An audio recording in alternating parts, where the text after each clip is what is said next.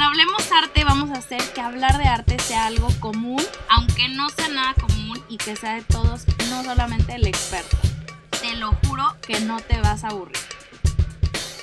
Buenos días a mi gente bonita, hablemos arte y bienvenidos a un nuevo episodio del podcast. Estoy súper feliz de tenerte de regreso y muy, muy emocionada por el tema del día de hoy, porque ahora sí, si les soy bien sincera, llevo meses queriendo tocarlo que es el muralismo, señoras y señores. Qué tema sasasazo, qué bárbaro, de verdad.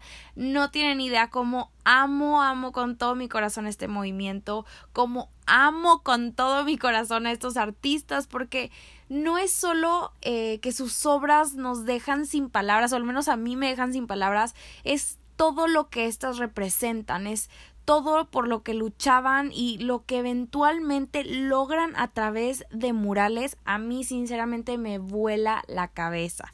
Entonces, en fin, eh, hoy vamos a hablar de a grandes rasgos del movimiento. Quiero hablar específicamente del muralismo y más adelante eh, adentrarnos igual en otro podcast, en otro episodio, en un video o algo en, en los artistas. Eh, pero quiero platicar de los tres grandes que lo conforman, ¿no? Su impacto, su importancia, por qué los tienes que conocer y te voy a dar todas las respuestas para que mañana jueves estés listo y preparado para el canal. Eh, para el video de mi canal de YouTube, que me puedes encontrar como Hablemos Arte, ya saben que siempre lo tengo que repetir, eh, por si alguien no lo llega a encontrar, pero bueno, oigan, el video salió increíble, ya quiero que lo vean, vamos a platicar de uno de los murales más polémicos que han existido y es nada más y nada menos que de Diego Rivera.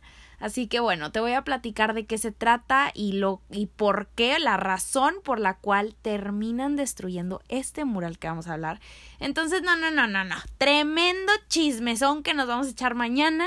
Y bueno, si todavía no te suscribes al canal de YouTube, corre a hacerlo. Hay un buen de videos de análisis, de chismes, te explico obras, secretos escondidos, un mundo de cosas. Eh, en fin. No sé si les he platicado o si se los he dicho, pero oigan, de verdad es que no saben cómo he disfrutado hacer los videos de YouTube.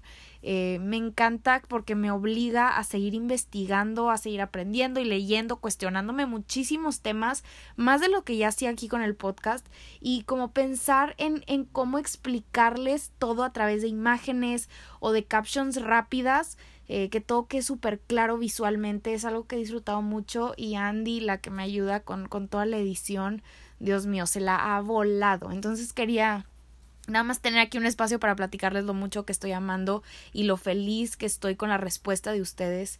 Eh, entonces sí, pues nada más quería tomarme el tiempo para agradecerles eh, cuando se suscriben al canal, cuando ven un video, me comentan o se lo comparten a alguien, me ayudan a que yo lo pueda seguir haciendo. Entonces, bueno, muchísimas gracias. Este, ahora sí, ya, terminé, ya quiero empezar, eh, corre y se va corriendo, ahora sí, con el muralismo qué es, cuándo empezó, por qué empezó y por qué me tiene que importar, Roberta. Ok, aquí te van las respuestas, porque la verdad es que yo aprendí el muralismo, me acuerdo cuando estaba como en, en noveno, en, o sea, en secundaria o en prepa, y a mí me entraba y me salía, o sea, era como, ay no, la historia de México, chinelas, qué flojera, me van a poner a, a ver presidentes y todo, y después en la carrera llevé una materia eh, que era de puro muralismo, la materia se llamaba pues muralismo de seguro, eh, y, y me encantó, me, me obsesioné, y esto fue como hace cuatro años más o menos y bueno a partir de esa materia vi todo con otros ojos completamente y me di cuenta que, que es muy importante aprender de este tema y, y, por eso estoy emocionada por compartírselo con ustedes. Aquí les van todas las respuestas lo menos aburrido posible pero todo empezó cuando eligen de presidente de México a Álvaro Obregón en 1920, ¿ok? Él es el que nombra a José Vasconcelos como secretario de la Educación Pública. Estos son nombres que tienes que saber para el muralismo, ¿ok? Álvaro Obregón como presidente y José Vasconcelos. Muy, muy importante, aquí les va por qué. Empezaron a desarrollar eh, estos dos el primer programa cultural después de la Revolución Mexicana, ¿ok? Empezaron a crear, eh, José Vasconcelos a crear bibliotecas públicas, centros educativos, hizo de todo para impulsar la educación y la integración de la sociedad indígena, porque como sabemos, era una, eh, un grupo de personas tradicionalmente discriminada y aparte, en su mayor parte, eran analfabetas. Entonces, bueno, eh, con todos estos temas que traía Vasconcelos junto con Álvaro Obregón, en 1922 deciden permitirles y aparte impulsar a que se utilizaran los espacios, las paredes, edificios públicos para acercar al pueblo mexicano con la historia de México para crear conciencia social de todo lo que estaban viviendo. Esto era oigan, una oportunidad increíble, no solamente para la sociedad, para el pueblo mexicano, sino eh, que era pues para entender su historia, pero también para los artistas. Imagínense esta oportunidad que les estaba otorgando, ¿no? Ponerle foco a problemas que ellos también estaban viviendo, eh, ser la voz de muchísimos otros, poner, en su poner su trabajo en espacios públicos, en fin, era una oportunidad gigante, se les estaba apostando 100%. Y y bueno, como empezaron este, el primer programa para impulsar a los artistas, pintar las paredes eh, de la Escuela Nacional Preparatoria, junto con eso, ellos son los que rompen la rutina, ellos rompen las reglas y la tradición en la que la pintura como tal había caído hace muchos años. Estamos de acuerdo, ¿no? La pintura llevaba años siendo lo mismo, los artistas pertenecían a, este, a estos movimientos burgueses o vanguardias burgueses en, en que entraban a los museos para que gente con dinero las pudiera ver y que las, las galerías elitistas las compraran, en fin el muralismo nació como respuesta para acabar con los prejuicios y ver las cosas desde otro punto de vista totalmente diferente. Entonces, ok, vayámonos por partes. Quiero que empecemos a hablar del deber que tenía el muralismo eh, para después poder entender como su importancia, ¿ok? Eh, el deber del muralismo era seguir con el programa educativo de José Vasconcelos y de recuperar, entre comillas, sí, o sea, sí, pues sí, básicamente sí era eso, de recuperar la historia para un sentido que no era solamente patriótico, sino como identidad nacional para que todos tuvieran acceso a esto, ¿ok? Eh, que tocaban temas como la Revolución Mexicana, el capitalismo, socialismo, la lucha entre clases sociales, tradiciones populares, la industrialización, la política, Dios mío, un mundo de temas y si se fijan son temas que a todos les incumben. Y ahora, si el propósito de este movimiento era llegar a las masas, ¿no? Llegarle a la gente no tan privilegiada, a campesinos, a los obreros, para darles voz y un papel protagónico. ¿Dónde creen que podían poner estas obras? ¿Dentro de museos o adentro de galerías? ¿Para ser coleccionados o almacenados? Por supuesto, por supuesto que no. Se necesitaba llevar este movimiento a las calles, a los espacios públicos. Era un contragolpe al mundo del arte, al mundo elitista al cual siempre ha sido parte de, ¿no?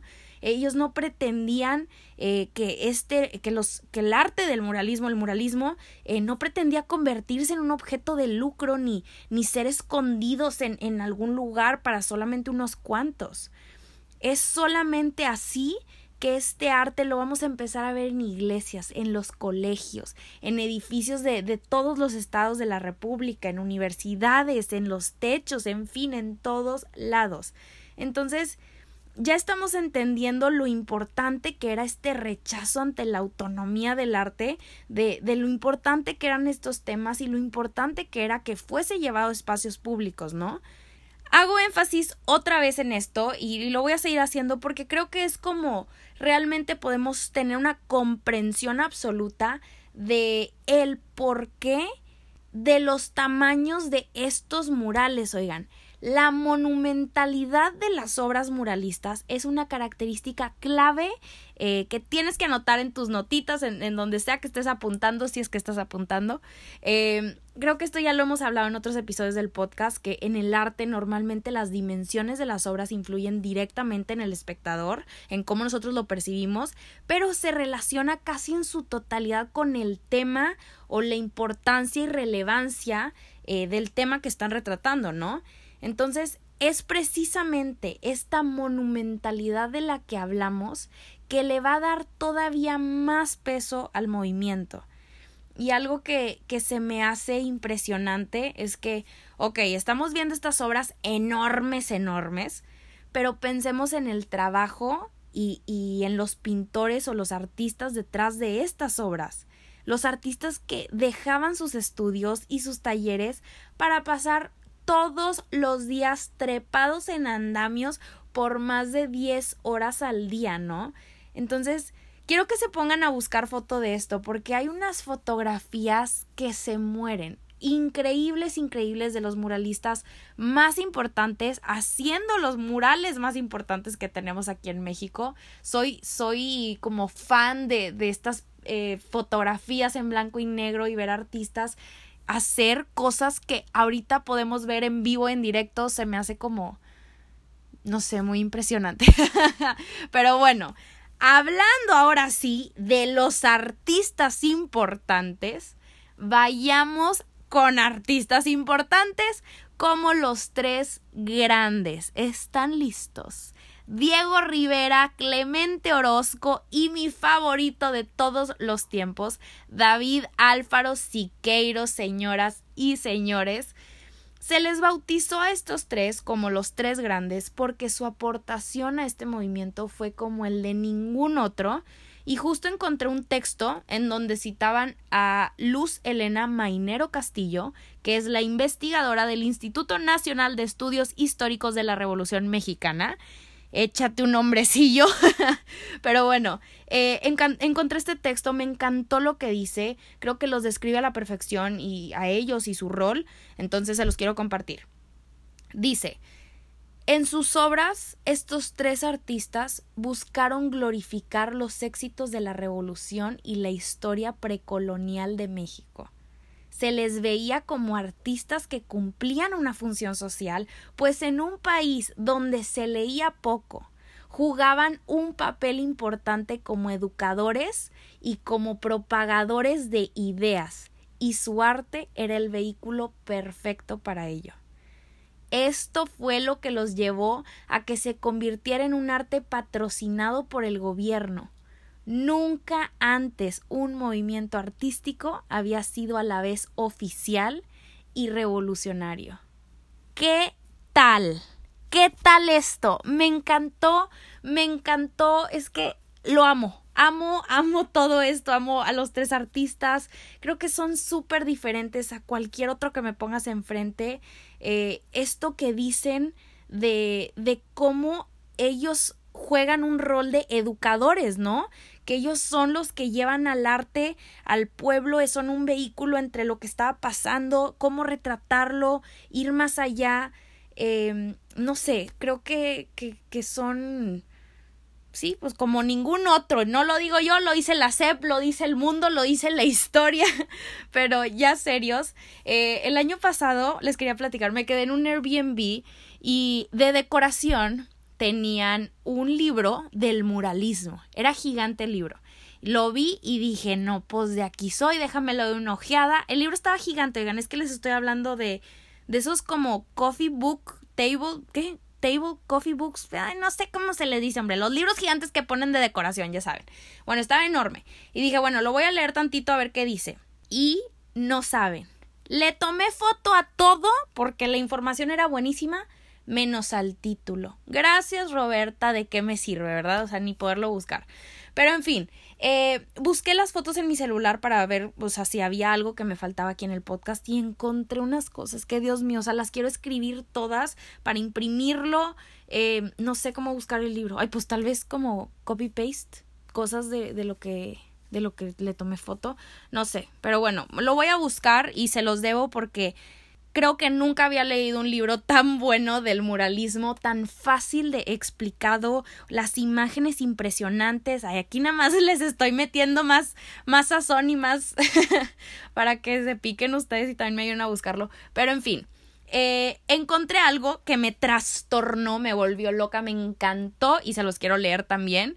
Y dice que lo que diferencia al grupo de pintores muralistas de cualquier otro grupo es su capacidad crítica. Por la preparación que la mayor parte de ellos tenían, ellos tenían esta posibilidad de ver con claridad un problema del momento y saber qué camino tenían que elegir para evidenciarlo ante una población analfabeta. Se daban cuenta del momento histórico en que les correspondía interactuar de la relación entre el arte y la sociedad. ¿Sí o no? Es que no sé. Esto es lo que nos tenemos que llevar de estos tres. Es, es que ellos no solamente buscaban cómo retratar lo que pasaba, pero ellos agarraban una perspectiva diferente de la situación y cómo es que lo podemos llevar a una pared y, y, a gente que no entendía lo que estaba pasando en México, pero que estaban en todo su derecho de saberlo, ¿no? Aunque estos tres se basen bajo el mismo objetivo y las mismas reglas, por así decirlo, son bien diferentes uno del otro en cuanto a temas y en cuanto a estilo. Entonces, por esto mismo, oigan, son facilísimos de diferenciar, se los prometo. Eh, sé que este es un tema para muchos como que, que, quieren ver una obra y luego luego identificar de quién es. Con los muralistas creo que es, es una tarea fácil de hacer. Entonces, esta semana eh, lo voy a hacer con ustedes para, para hacernos unos expertos en los muralistas. Esta semana voy a hacer una dinámica en mis historias de Instagram para que vayan a seguirme. Si todavía no me siguen, me van a encontrar como arroba hablemosarte. Este, y si estás escuchando este podcast semanas después de que se estrenó, pues una disculpa, estas historias ya no van a estar ahí. Pero en fin, les voy a hacer una dinámica para que puedan ver clarísimo cómo identificar obras de Siqueiros, que son obras súper futuristas con trazos y líneas de, contorno muy muy gruesas, las obras de Orozco, que es este genio expresionista y un dios retratando a la población indígena, y finalmente Diego Rivera, que con un estilo eh, muy cubista en algunos y muy figurativo en otros.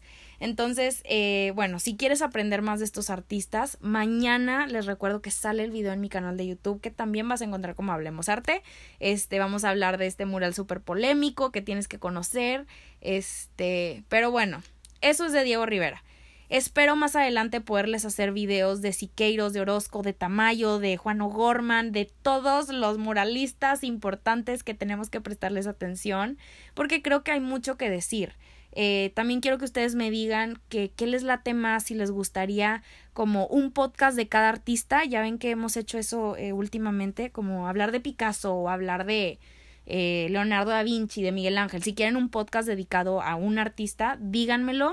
Este porque sí quiero que, que, que ustedes se lleven de este podcast todo lo que ustedes quieren, hombre.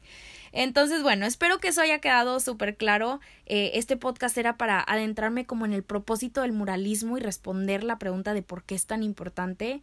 Eh, el muralismo de verdad es que tiene una belleza y una fuerza, una personalidad única. Eh, en los murales del país yo creo que podemos ver clarísimo todo lo que México ha pasado, todo lo que el pueblo ha sentido, las injusticias que los han hecho temblar hasta la raíz, lo que los ha hecho levantarse, lo que los impulsa y finalmente yo creo que, que vemos clarísimo lo que los ha hecho y los que lo, lo que los convierte en mexicanos. Eh, estos murales gritan, estos gritan para mí, hablan por sí solos y creo que es nuestro deber seguir investigando para poder escucharlos.